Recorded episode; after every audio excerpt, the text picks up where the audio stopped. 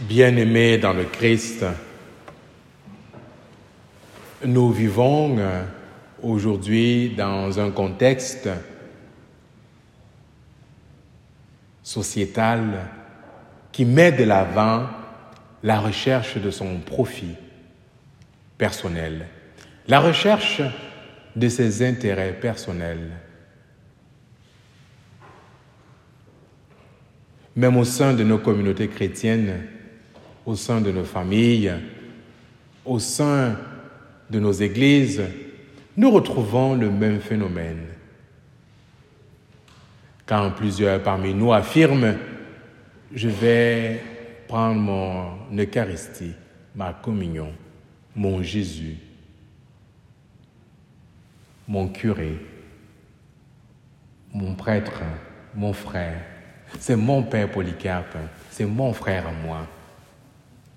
Nous nous rendons compte que même dans la vie spirituelle chrétienne, parfois de manière inconsciente, le contexte dans lequel nous vivons fait en sorte que, même pour les biens spirituels, nous devenons de plus en plus individualistes.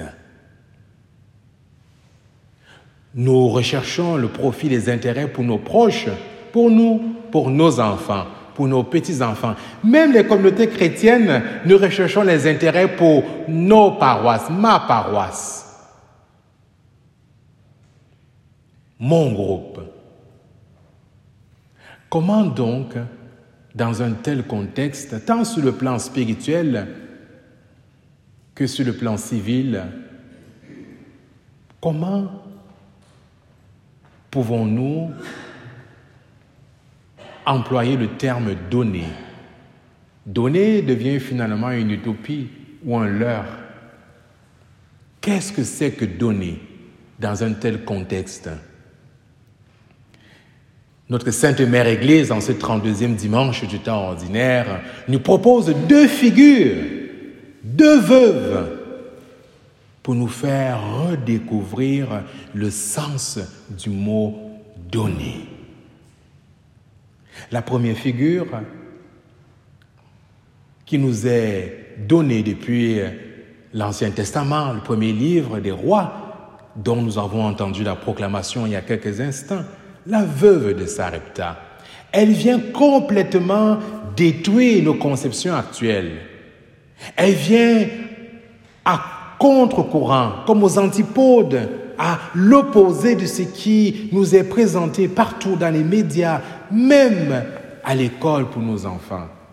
Attention, ce n'est pas une critique euh, négative et pessimiste que je fais euh, de la société ou du contexte dans lequel nous vivons. Je ne fais qu'un constat. La veuve de Sarepta. Dans la lecture que nous avons entendue, il nous est dit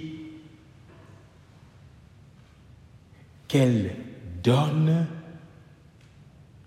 au prophète Élie, c'est-à-dire à un étranger, tout ce qui lui reste pour elle et son fils.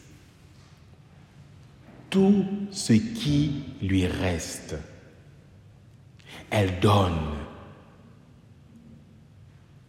sans réfléchir, sans calculer sans se poser la question. Et puis elle dit, et nous mangerons, nous nous coucherons et nous mourrons.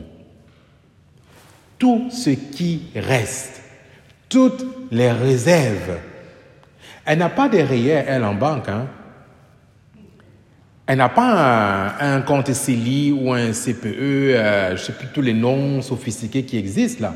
Elle n'a pas ça, elle. Mais tout ce qui lui reste. Il n'y a plus rien à la cave il n'y a plus rien au grenier. Tout ce qui lui reste. Bien-aimé dans le Christ, par son attitude, elle nous interpelle. C'est-à-dire qu'elle sacrifie le profit, les intérêts de son enfant, d'elle-même et son enfant, pour un étranger. Pour l'étranger. Pourtant, dans le contexte où nous sommes, de plus en plus, l'étranger est considéré comme le bouc émissaire. nous font croire plusieurs politiciens et plusieurs politiciennes. Nous arrivons bientôt aux élections. On nous fait croire que si le Québec va mal aujourd'hui, c'est parce que les immigrants prennent le travail de tout bon citoyen. S'il y a l'insécurité, c'est à cause des étrangers. Cette veuve nous interpelle sur le sens de notre vie chrétienne. Elle donne tout ce qui lui reste pour vivre. Et si la question m'était posée à moi aujourd'hui, que te reste-t-il pour vivre? Qu'est-ce qui te reste pour faire vivre tes enfants, tes proches? Es-tu prêt aujourd'hui à donner cela à ton frère et à ta sœur, à celui ou celle qui croise ta route, à l'étranger qui dérange Quand ton pas d'étranger, il ne s'agit pas seulement d'immigrants. Chacun de nous peut être étranger au sein de sa propre famille, dans son lieu de travail, dans sa propre communauté. La deuxième figure qui nous est proposée, cette fois-ci dans l'Évangile, cette veuve, qui cette fois-ci ne donne pas à un étranger ou à une personne, mais à Dieu. Et le Christ fait son éloge. Et là, sur le coup, l'évangéliste Marc nous dit, elle a donné tout ce qu'elle possédait.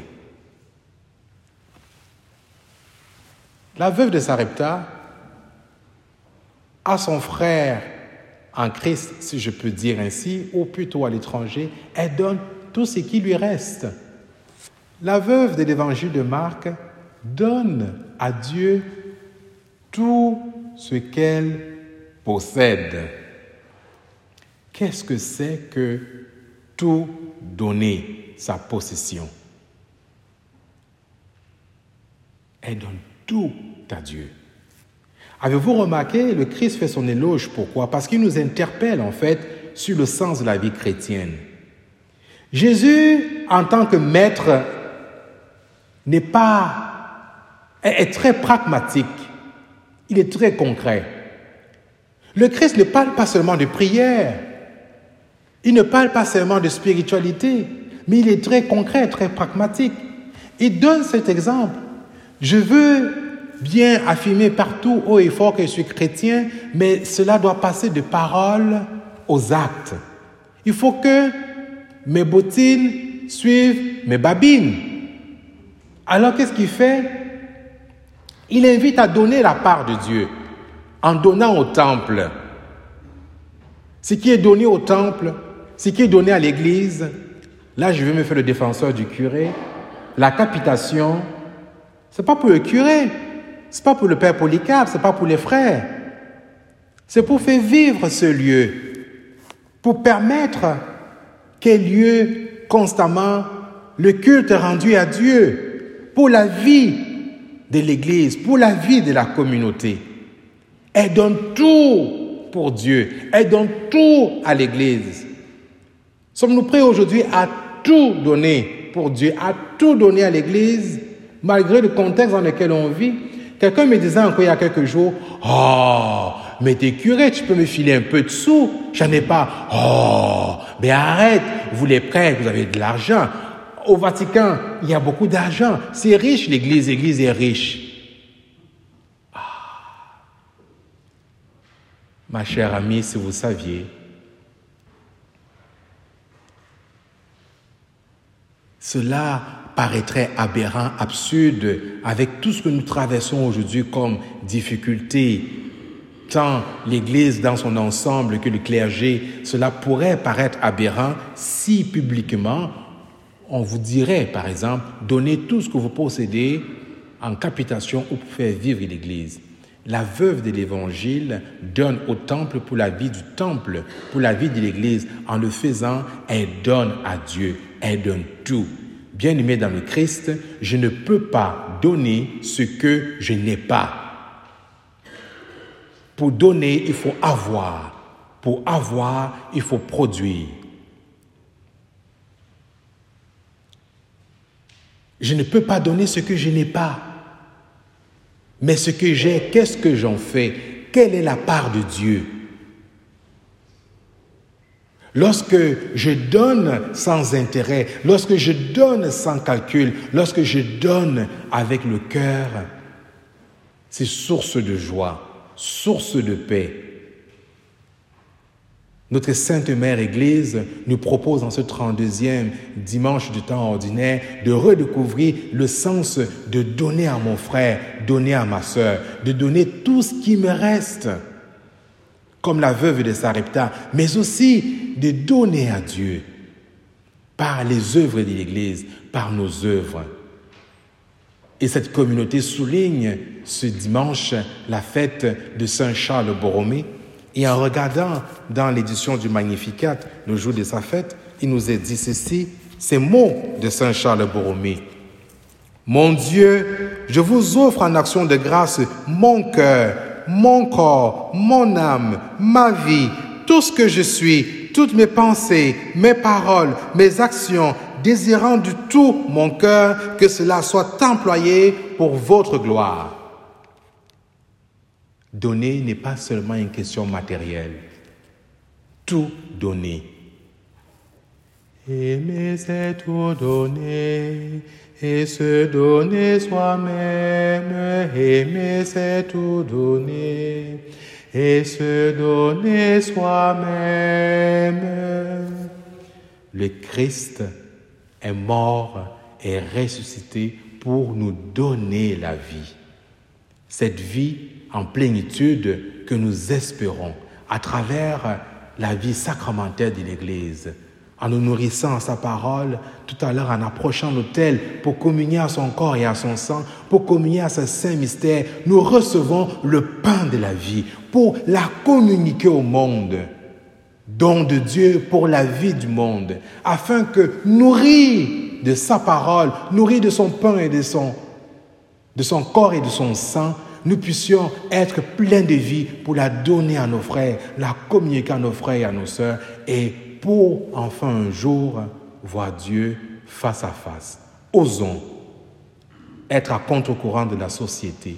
Osons rechercher non pas seulement nos intérêts personnels, mais aussi celui de nos frères et de nos sœurs en donnant ce que nous possédons, pas uniquement matériel, mais également en donnant la part de Dieu. Amen.